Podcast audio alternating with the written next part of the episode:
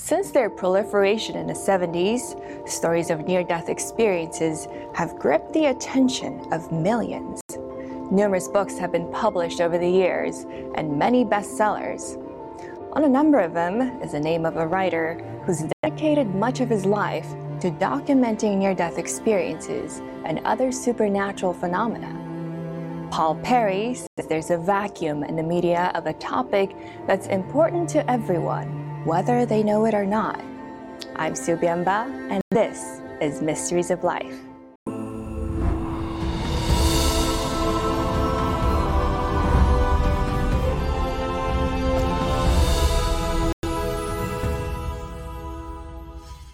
A unique peace rests on these dusty Arizona landscapes.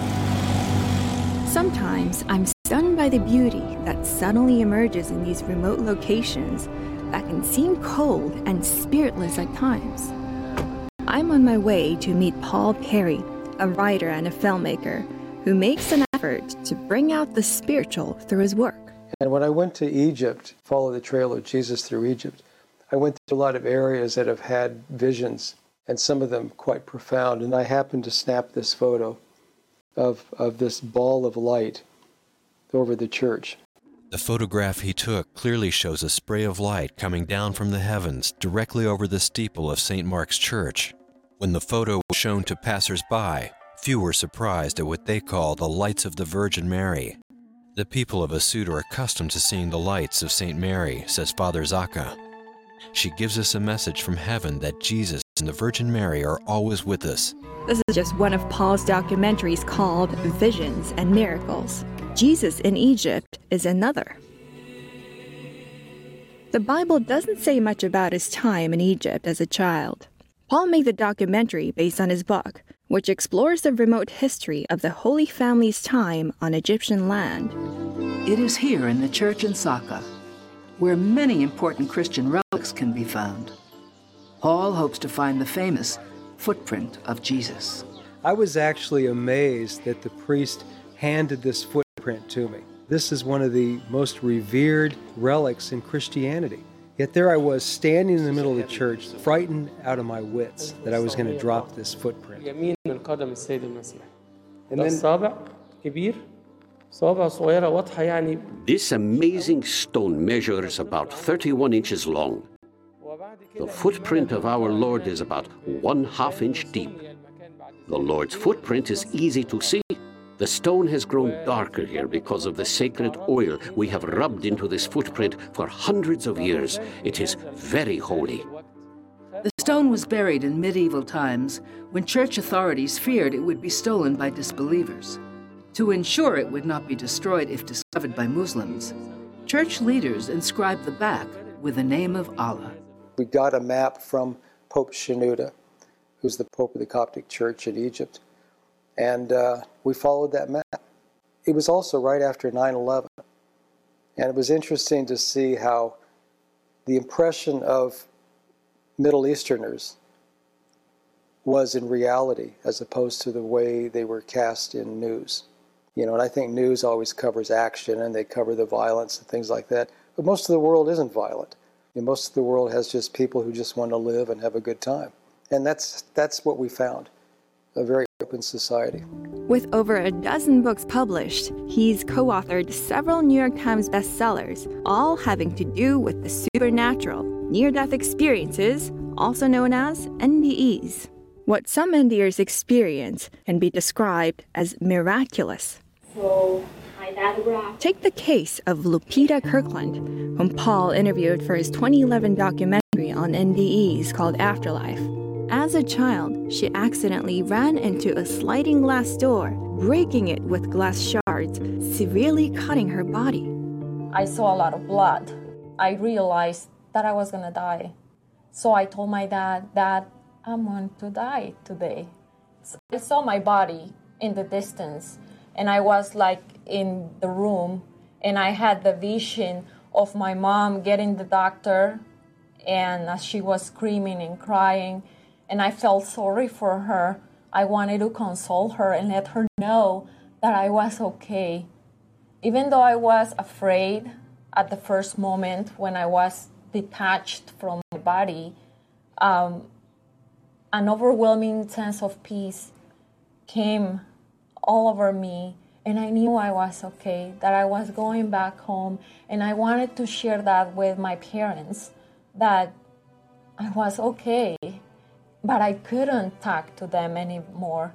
And I saw my dead body just laying there. I saw the tunnel. It seemed to be made of dark clouds. At the end of the tunnel, there was a, light. At the end of that light, I saw the image of uh, what I believe is Virgin Mary. And um, I was reviewing my life with her. And we spoke about my mission in life. And after that, we had spoken about me coming back because I realized that my mission was not complete and that I needed to, to go back.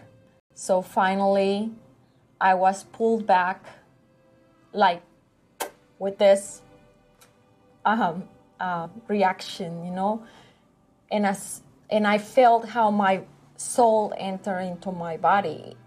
Do you notice how what I believe was the Virgin Mary?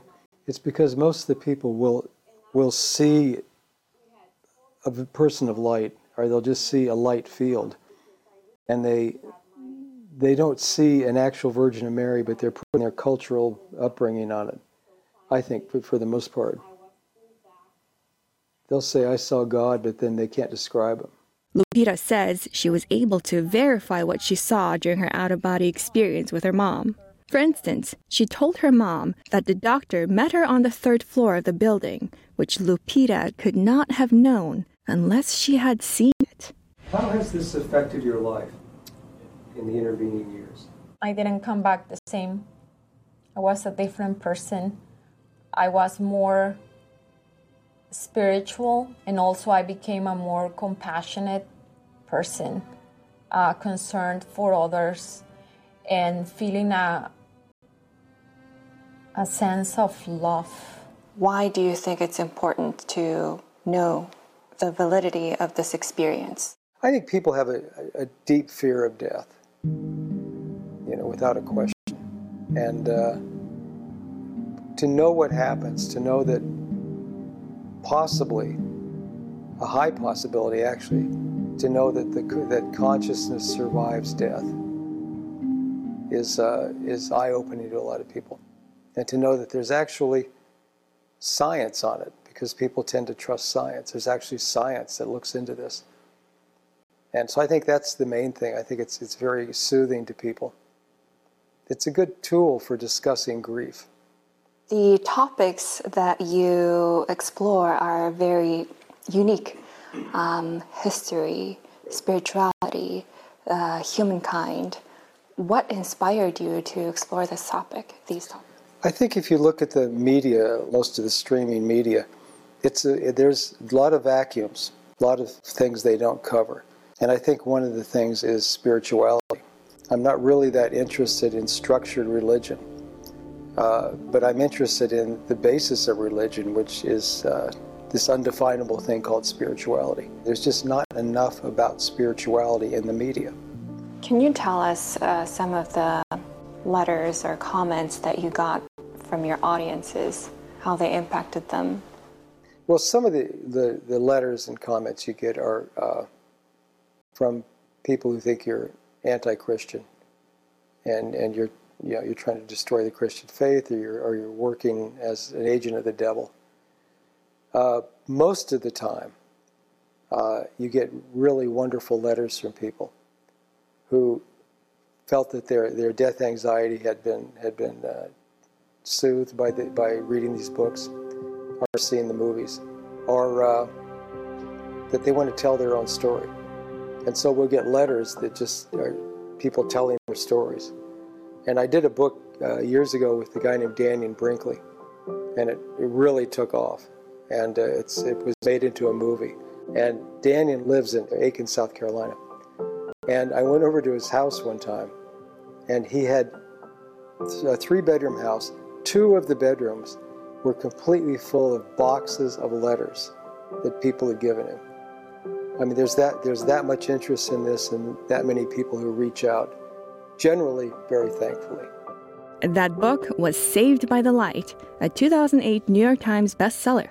In it, Dannion shares his NDEs. He says he was killed by lightning, triggering his first near death experience, during which he met 13 angels and was given over 117 revelations about the future. At least a hundred have come true since, he says. According to his author page, the book has sold over 20 million copies worldwide. But as you might expect, claims of this magnitude are met with reasonable and unreasonable skepticism. Paul takes a journalistic approach. No matter how much work I've done on this, and this is true, I think, of everybody else who works in this field, there's still a question at the end Does consciousness survive? Does it survive long term, or does it just survive a few more minutes more? And not everyone is a believer in life after death, which Paul shows in his work. I think nothing happens. I think, you know, that's the cycle of life. You know, people die and it, it's over with. I don't think there's any mystical ascension or anything of that sort. I guess I won't be seeing him in heaven. That's where I'm going. So, yeah, that's what I think happens. You do go to heaven or, or hell, just depending on, um, I guess, what you did through life. So I guess I subscribe to the Christian point of view. I think about the finality of it, and I think about that. I don't want to think about it. well, I think uh, when people die, it's just like candle is blown out. People die, people die, and the spirit cannot exist without a body. That's my thought. It was actually a skeptic who familiarized Paul to the topic of NDEs. Yeah, this is a photo of uh, Raymond here. Not is, uh, only that, he coined the term near death experience, Dr. Raymond Moody.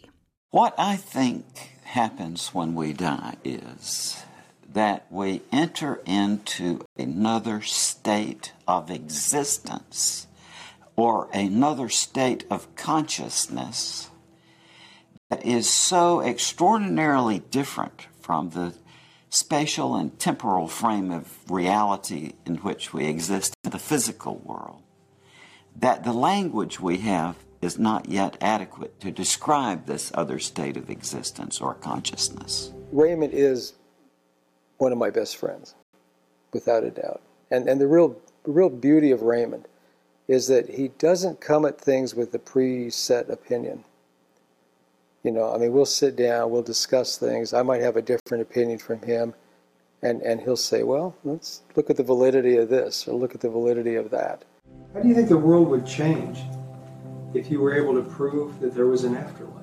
Many people get to thinking about this and they think, oh, if that were the case, then we'd all love each other and there would be nirvana and there wouldn't be any problems in the world. But I don't think it would be, be uh, bring people to a state of you know complete love and make everybody saints and so on. I honestly don't accept that. But there is one thing that I am absolutely sure that a rational proof of life after death would do, and that would be that it would fundamentally alter the structure of the human mind. If we could have a rational proof of life after death, then human beings would never again be the same because the entire structure of our cognitive mind would be expanded. Dr. Moody wrote the 1975 bestseller Life After Life, which popularized modern near death studies. Paul has co authored four books with him, the first published in 1988. When I work with Raymond, Raymond's always in a rocking chair because it really helps his, his uh, thought process, his reasoning process. He always drinks Diet Cokes. So he'll have, uh, sometimes in a, in a good session where we're working all day, he'll drink as many as 20 or 30 Cokes. And their work has expanded to other realms of spirituality, including past lives, also known as reincarnation and coming back. I had a chance to interview Dr. Moody about the topic. Number one, very few people who have a near death experience report any sort of vision of a next or the reincarnation during their near death experience. However, it does occur And uh, once in a while, you have someone say that in addition to this review of their life they have, people say that everything in their life appears around them in a panorama. They see everything they've ever done. And some people say, in that connection, that they see connections between uh, specific events in this life with those in apparent afterlife and in, in apparent past lives. So I've seen a number of people uh, tell me that these connections they can see in this life review with events and circumstances that had happened in previous lives. Where you see many more accounts of past lives is in the field of past life therapy. Dr. Moody and Paul's book explores this practice. We've covered this as well in our interview with past life therapist Carol Bowman. But Dr. Moody has said that his kids led him to believe in reincarnation. My son Carter is now 24 and uh, he was adopted at birth. And when he was about five years old, he uh, lying on the bed watching TV, and I was flipping through the channels, and I flipped through what turned out to be the National Geographic channel. Whereupon Carter became very animated. He said, "Dad, Dad, that's my village." What? So I turned it back, and it was the National Geographic channel. It was a um, a documentary about village life in China. And when I went back Carter was saying, "Yeah, Dad, that's my village," and he he was acting as though I should remember that, but he could tell I was astonished, and he said, as though to err, as though to orient me, he said, "Yeah, you know, before I came to you and Mom, I was with my other mom and dad in China, and my brothers and sisters, and I was still puzzled, and so then, as to orient me." He said, and then I was up in the trees looking at you and mom lying down in the grass.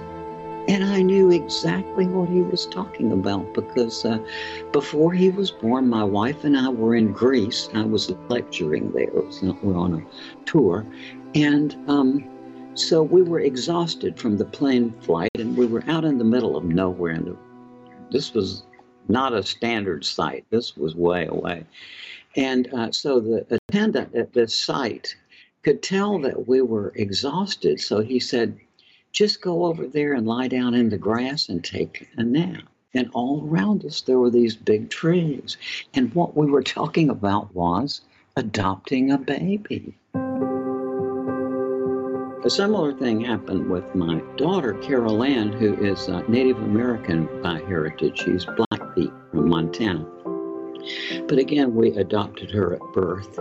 When she was nine years old, she and I were taking a walk, and she there was this old wooden bridge. She liked to sit there and talk. And just out of nowhere, she said, I don't like this place. And it was plain she meant the world. And I was kind of startled.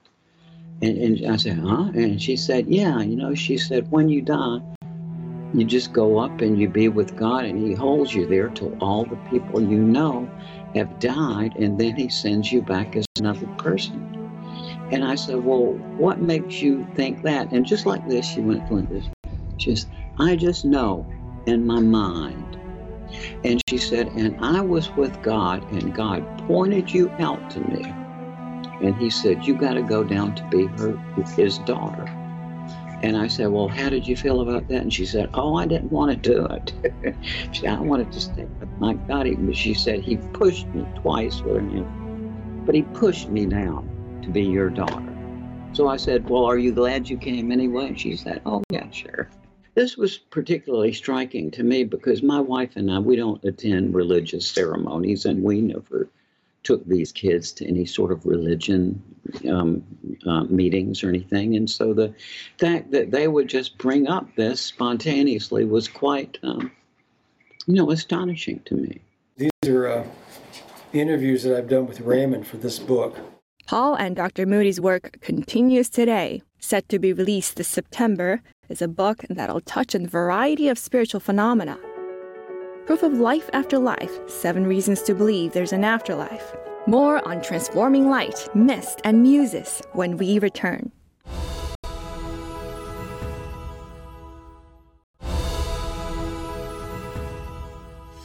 Paul gave us a taste of some of the topics he'll explore alongside Dr. Moody in their next book. Uh, one of them is out of body experiences, another is precognitive experiences.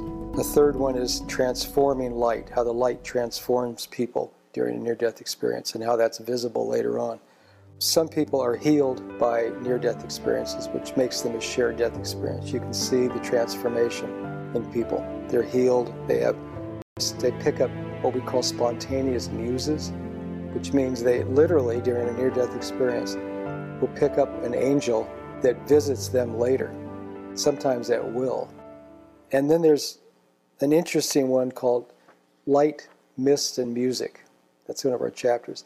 And the, what it deals with is uh, a large number, well, not a large number, but quite a few doctors and nurses will see when someone dies, they'll see a mist come out of them, or they'll see a light that comes out of them, or parts of the room will light up, or music. They'll hear music, and it, it tends to be very angelic music that uh, uh, some people have spent years trying to trying to recreate. The mist is amazing. There's for hundreds of years that's been uh, discussed uh, among people who have been around the dying and they'll see a mist. The same is true of lights, spontaneous lights. What they mean, no one knows. I mean, uh, the, the, generally speaking, doctors who see it, nurses who see the, the mist, have a tendency to think that that somehow represents the soul. And the descriptions of it are almost universal. Tend to be, uh, it tends to be a greenish light, a white mist and it tends to head for a portal that's high in a room and get sucked into that portal. There's a possibility that the consciousness continues. Sending out this message to people, how do you think it will change their lives? It's hope. I mean, the, the way the way it changes their life is hope. You know, people hope that you know, grandma's still alive somewhere uh, that they're going to be there too. And there's there's a lot of indication that that's true. You know, but you can only, in honesty to people, you can only take it so far. But but if you look at like this book we have coming out, for instance, uh, I think for the most part you'll agree that consciousness survives. And but but you know, do we know what form it survives in? No. Uh, do we know what God's plan is for us? No. Some experts in near death studies have drawn their conclusions about the afterlife, like Dr. Jeffrey Long, who's written a New York Times bestseller with Paul, Evidence of the Afterlife. While readers may feel spiritually touched by these books, the experts themselves say they're affected by what they find. Here's how Dr. Long put it in our previous interview. I started out, if you will, like a skeptic. I'm a show it to me kind of person. I'm a physician and I make my decisions and understandings of life based on solid evidence. So when I started studying near death experiences and realized all the lines of evidence all converging on the understanding that near death experiences are, in a word, real, I was amazed. It's helped me as a physician understanding that for you, me, and every single person watching this video, all of us have a life after death, a wonderful life after death, and that's exciting. As a physician that treats cancer, that's helped me to uh, treat my patients that have that life threatening illness more courageously, more openly, more aware that even if they succumb to their cancer illness, it's not really the end. They're going to have an afterlife, they're going to go on living. So it's helped me to be a better doctor for my patients, more courageous, more willing and able to walk with people with these devastating diagnoses of cancer and, and simply do a better job. How do you feel knowing that you are soothing people's fear of death. It's a, a wonderful feeling, actually. I mean, you know, there's that belief that there's no accidents. Uh, and, and in many ways, I feel like that I was guided to this. That, you know, I met Raymond and, and I was just guided to continue to build on this field, to continue with the study of, of uh, near-death experiences and other experiences. I left Paul's home thinking about how media, be it books, film, and everything else, affect us. It also has the power to distract us, mislead us, and even suppress our spirituality, that undefinable thing, to use Paul's words. It's like a Coptic priest said to me. He, he said, uh, spirituality is like, is like water. It's hard to define, but you know that you need it. It's been great having you with us, and we hope to see you next time on Mysteries of Life.